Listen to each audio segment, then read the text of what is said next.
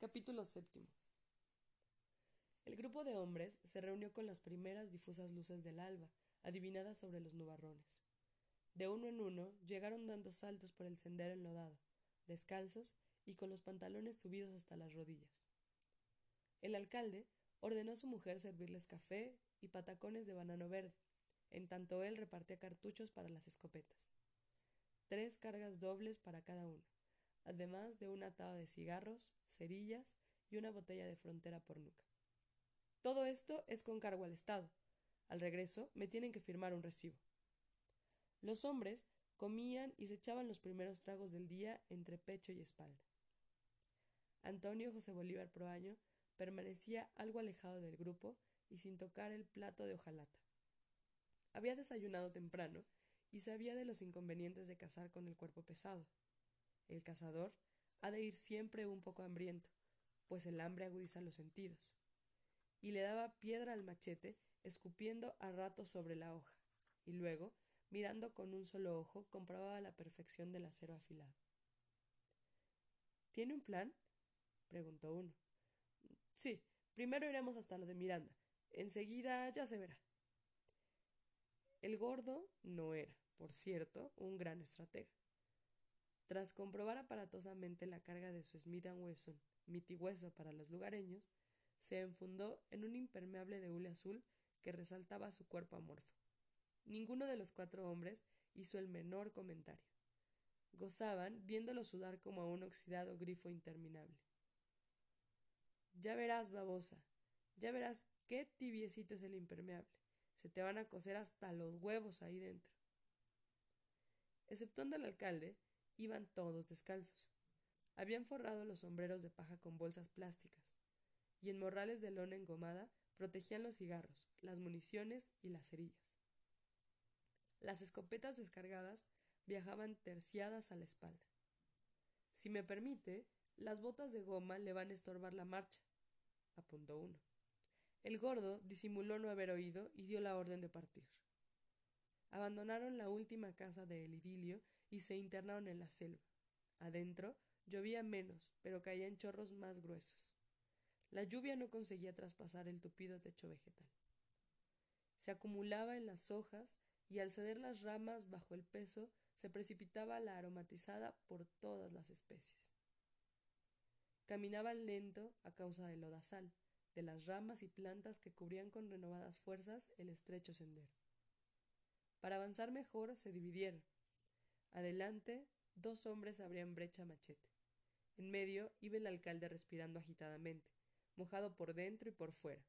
Y detrás, los dos hombres restantes cerraban la marcha, desmochando los vegetales escapados a los macheteros de vanguardia. Antonio José Bolívar era uno de los que viajaban detrás del alcalde. Monten las escopetas. Más van a andar preparados, ordenó el gordo. ¿Para qué? Es mejor llevar los cartuchos secos en las bolsas. Yo doy las órdenes aquí. A su orden, Excelencia. Total, los cartuchos son del Estado. Los cinco disimularon cargar las escopetas. A las cinco horas de caminata habían avanzado algo más de un kilómetro. La marcha se interrumpió repetidamente por causa de las botas del gordo. Cada cierto tiempo hundía los pies en el lodazal burbujeante y parecía que el fango se tragara aquel cuerpo obeso. Enseguida venía la lucha para sacar los pies, moviéndose con tal torpeza que solo lograba hundirse más. Los hombres lo sacaban jalándolo por los sobacos. Y unos cuantos pasos más adelante, otra vez estaba el alcalde hundido hasta las rodillas. De pronto, el gordo perdió una de las botas. El pie libre apareció blanco y liviano pero para conservar el equilibrio lo hundió de inmediato junto al hueco donde había desaparecido la bota. El viejo y su compañero lo ayudaron a salir. La bota. búsquenme la bota. mandó. Le dijimos que iban a estorbarle. Ya no aparece más. Camine como nosotros, pisando las ramas caídas. Descalzo va mucho más cómodo y avanzamos mejor. El alcalde, furioso, se hincó y trató de apartar porciones de lodo con las manos tarea inútil. Apartaba un puñado de crema oscura y chorreante sin conseguir alterar la superficie. En su lugar yo no haría eso. Vaya uno a saber qué bicharracos estarán durmiendo felices allá abajo, comentó uno. Cierto, escorpiones, por ejemplo, se entierran hasta que pasan las lluvias y no les gusta ser molestados. Tienen un humor de la gran puta, agregó el viejo. El alcalde, hincado, los miraba con odio. ¿Se creen que me trago esas pendejadas? ¿Me quieren asustar con cuentos de vieja? No, Excelencia. Espere un resto. El viejo cortó una rama, le abrió la punta en horquilla y la hundió repetidas veces en el lodo burbujeante. Al fin la retiró, la limpió cuidadosamente con el machete y al suelo cayó un escorpión adulto. Venía cubierto de lodo, pero aún así dejaba ver su ponzoñosa cola levantada. ¿Ve? Y usted que transpira tanto, todo saladito, es una invitación para estos bichos. El alcalde no respondió.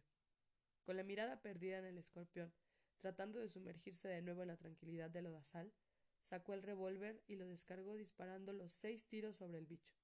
Entonces se quitó la otra bota y la arrojó entre el follaje. Con el gordo descalzo, la marcha se hizo un poco más ágil, pero siempre perdían tiempo en las subidas. Todos trepaban sin dificultad y se detenían para mirar al alcalde a cuatro patas, avanzando un par de metros y retrocediendo cuatro. Pise con el culo, excelencia. Fíjese cómo lo hacemos nosotros. Abra bien las piernas antes de posar la pata. Usted las abre nomás de rodillas para abajo. Eso es caminar como monja pasando frente a una gallera. Ábralas bien y pise con el culo. le gritaban. El gordo, con los ojos enrojecidos de furia, intentaba subir a su manera, pero su cuerpo amorfo lo traicionaba una y otra vez, hasta que los hombres formaban una cadena de brazos y tiraban de él hasta la altura. Los descensos eran rápidos. El alcalde los hacía sentado, de espaldas o boca abajo.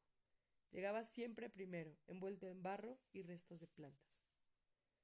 A media tarde, nuevos y gruesos nubarrones se condensaron en el cielo. No podían verlos, pero los adivinaban en la oscuridad, que volvía impenetrable la selva. No podemos seguir, no se ve nada, dijo el alcalde. Eso suena sensato, respondió el viejo. Bueno, entonces aquí nos quedamos, ordenó el alcalde. Ustedes se quedan. Voy a buscar un lugar seguro. No me tardo. Fumen para orientarme el regreso, dijo el viejo, y le entregó su escopeta a uno de los hombres. El viejo desapareció tragado por la oscuridad, y los hombres se quedaron fumando sus cigarros de hojadura, protegiéndolos con las manos ahuecadas. No le llevó mucho tiempo dar con un terreno plano. Lo recorrió midiéndolo por pasos y con la hoja del machete palpó la textura de las vegetaciones. De pronto, el machete le devolvió un sonido metálico y el viejo respiró satisfecho. Regresó hasta el grupo orientándose por el olor a tabaco y les comunicó que había encontrado un lugar para pasar la noche. El grupo llegó al terreno plano y los dos hombres se dieron a la tarea de cortar hojas de banano silvestres. Con ellas alfombraron el suelo y se sentaron satisfechos a echarse un merecido trago de frontera.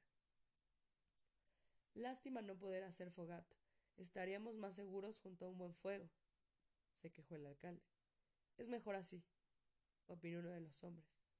No me gusta esto, no me gusta la oscuridad. Hasta los salvajes se protegen con el fuego, alegó el gordo. Mire, Excelencia, estamos en un lugar seguro. Nosotros no podemos ver a la bestia, si es que anda cerca y ella no puede vernos a nosotros. Si encendemos una fogata le estaremos regalando la ocasión de vernos, y nosotros no la veríamos a ella porque el fuego nos encandilaría. Quédese tranquilo y trate de dormir. A todos nos hace falta echar un sueño. Ah, y sobre todo, evitemos hablar. Los hombres secundaron las palabras del viejo, y tras una breve consulta acordaron los turnos de guardia. El viejo haría el primero y se encargaría de despertar a su relevo. El cansancio de la caminata se adueñó pronto de los hombres. Dormían encogidos, abrazándose de piernas y cubriéndose los rostros con sombreros. Sus respiraciones tranquilas no interrumpían el ruido de la lluvia. Antonio José Bolívar estaba sentado con las piernas cruzadas, apoyando la espalda en un tronco. Acariciaba a ratos la hoja del machete y recibía, atento, los sonidos de la selva. Los repetidos golpes de algo voluminoso cayendo en el agua le indicaron que estaba cerca de un brazo de río o de un arroyo crecido. En las épocas de lluvia, el aguacero arrastraba miles de insectos desde las ramas, y los peces se daban festines, saltaban de felicidad, ahitos y satisfechos. Recordó la primera vez que vi un verdadero pez de río. Hacía ya muchos años de aquello. Fue cuando todavía era un aprendiz en la selva. Una tarde de cacería sintió que el cuerpo le hería ácido de tanto sudar, y al llegar a un arroyo se aprestó a darse un chapuzón. Quiso la suerte que un shuar lo viera a tiempo y le lanzara el grito de advertencia. No te metas. es peligroso. ¿Pirañas? El shuar le indicó que no. Las pirañas se agrupan en las aguas mansas y profundas, jamás en las correntosas. Son peces torpes y adquieren velocidad solamente impulsados por el hambre o el olor a sangre. Nunca tuvo problemas con las pirañas. De los shuar aprendió que basta con untarse el cuerpo con leche de caucho para ahuyentarlas. La leche de caucho pica, arde, amenaza con levantar la piel, pero la comezón se marcha al entrar en contacto con el agua fresca y las pirañas huyen apenas sienten el olor. Peor que las pirañas, dijo el shuar, y le hizo seguir el movimiento de su mano indicando la superficie del arroyo.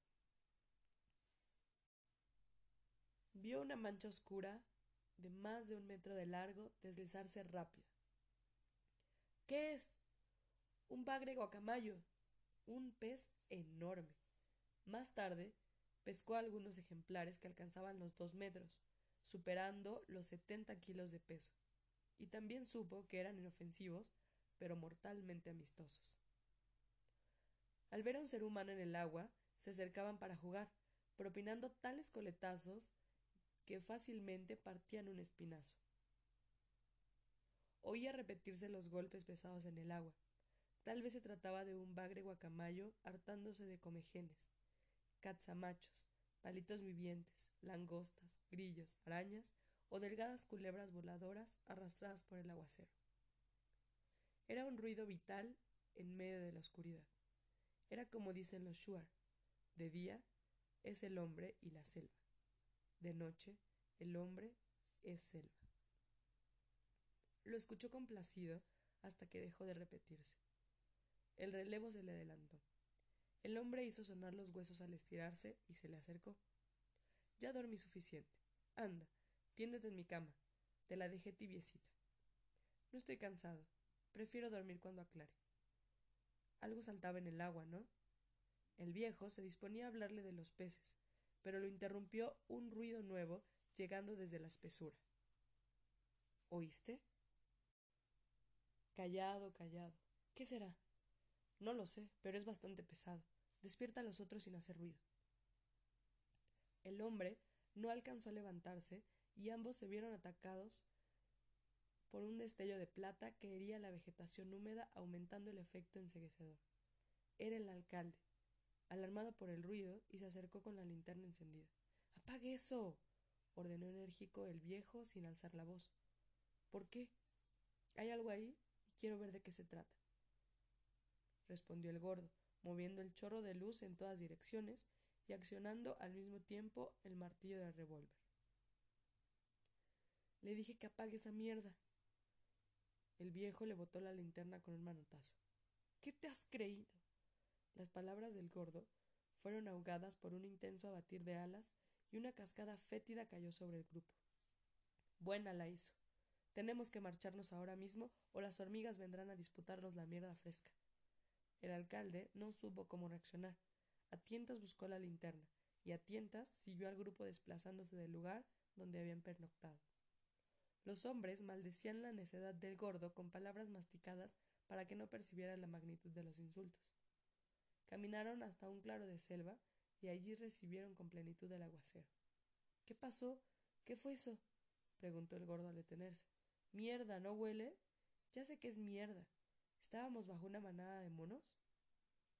Una tenue luminosidad hizo visibles las siluetas de los hombres y los contornos selváticos. Por si le sirve de algo, Excelencia, cuando se pernocta en la jungla, hay que arrimarse a un árbol quemado o petrificado. Ahí cuelgan los murciélagos, la mejor señal de alarma con la que se puede contar. Los bichos se preparan para volar en dirección contraria al ruido que escuchamos, y hubiéramos sabido de dónde estaba. Pero usted, con su lucecita y gritos, los espantó y nos lanzaron la chorrera de mierda.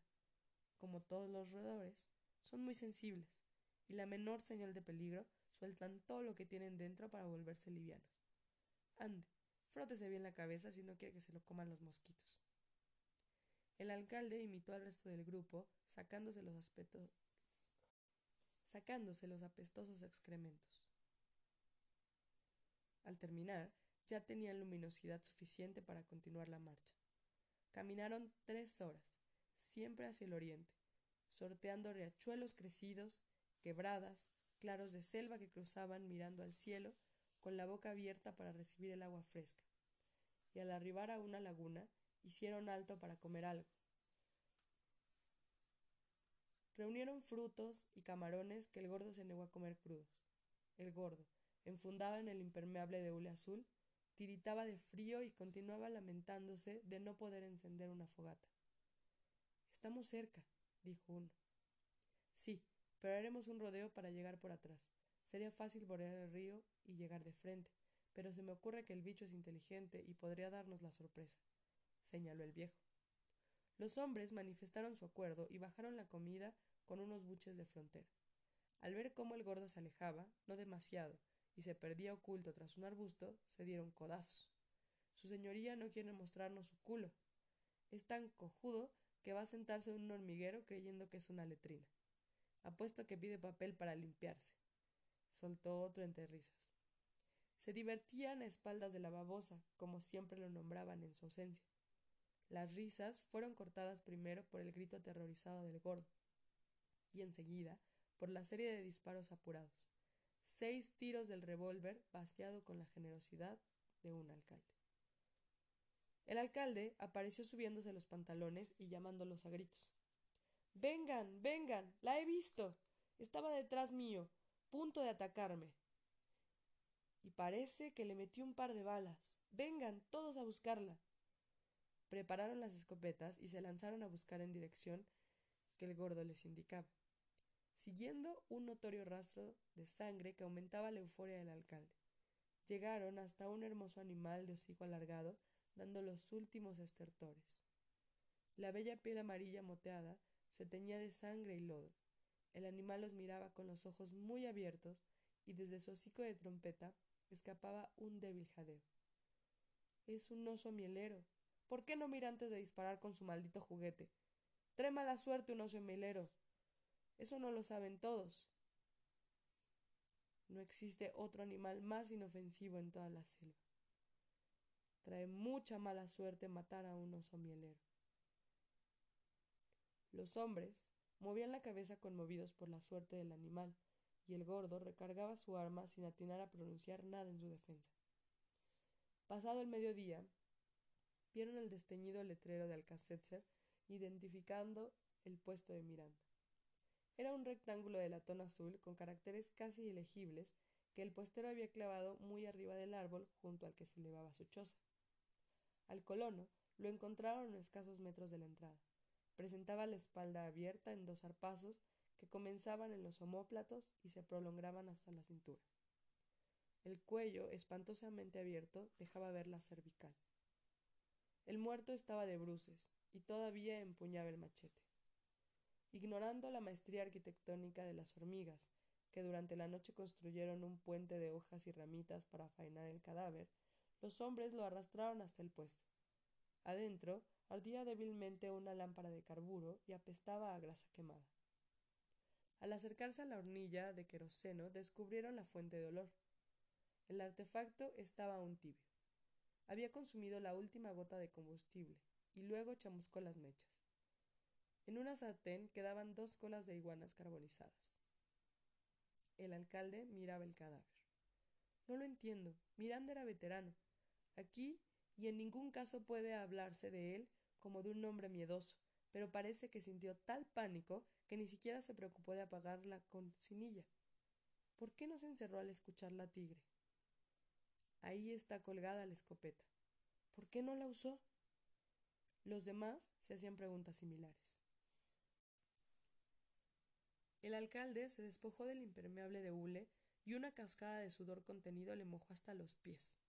Mirando al muerto, fumaron, bebieron. Uno se entregó a la reparación de la hornilla y, autorizados por el gordo, abrieron unas latas de sardinas. No era un mal tipo, dijo uno. Desde que lo dejó la mujer, vivía más solo que bastón de ciego, agregó otro. ¿Tenía parientes? preguntó el alcalde. No, llegó con su hermano, pero se murió de malaria hace varios años. La mujer se le fue con un fotógrafo ambulante y dicen que ahora vive en Zamora. Tal vez el patrón del barco sepa su paradero. Supongo que el puesto le dejaba alguna ganancia. ¿Saben qué hacía con el dinero? intervino de nuevo el gordo. ¿Dinero? Se lo jugaba a los naipes, dejando apenas lo necesario para reponer las mercancías. Aquí así es, por si todavía no lo sabe. En la selva que se nos mete adentro. Es esa selva. Si no tenemos un punto fijo al que queremos llegar, damos vueltas y vueltas y vueltas. Los hombres asistieron al lugar del encuentro y observaron el cadáver con aún más detenimiento. Afuera hay otro fiambre. Salieron apresuradamente y, bañados por la lluvia, encontraron al segundo muerto. Estaba de espaldas y con los pantalones abajo. Mostraba las huellas de las garras en los hombros y la garganta abierta con las características que empezaban a hacerse familiares. Junto al cadáver el machete enterrado a poca distancia decía que no alcanzó a ser utilizado. Creo entenderlo, dijo el viejo. Rodeaban el cuerpo, y en la mirada del alcalde veían cómo el gordo buscaba febrilmente llegar a la misma explicación. El muerto es Plasencio Puñal, un tipo que no se dejaba ver mucho, y parece que se aprestaba a comer juntos. Vio las colas de las iguanas chamuscadas, las trajo Plasencio. No hay tales bichos por aquí, y debió de cazarlas a varias jornadas monte adentro. Usted no lo conoció. Era un picapiedras. No andaba tras oro como la mayoría de los dementes que se acercan a estas tierras, y aseguraba que muy adentro se podía encontrar esmeraldas. Recuerdo haberle escuchado hablar de Colombia y de las piedras verdes, grandes como una mano empuñada. Pobre tipo. En algún momento sintió ganas de vaciar el cuerpo y salió a hacerlo. Así lo pilló la bestia, aguclillado y afirmado en el machete. Se nota que lo atacó de frente, le hundió las garras en los hombros y le zampó los colmillos en el gaznete. Miranda ha de haber escuchado los gritos y debió de presenciar la peor parte de todo. Entonces se preocupó nada más de ensillarla a Sémila y largarse. No llegó muy lejos, como hemos visto. Uno de los hombres dio vuelta al cadáver. Tenía restos de excremento pegados en la espalda. Menos mal que alcanzó a pegarse la cagada, dijo el hombre, y dejaron el cadáver boca abajo para que la lluvia implacable lavase los vestigios de su último acto en este mundo.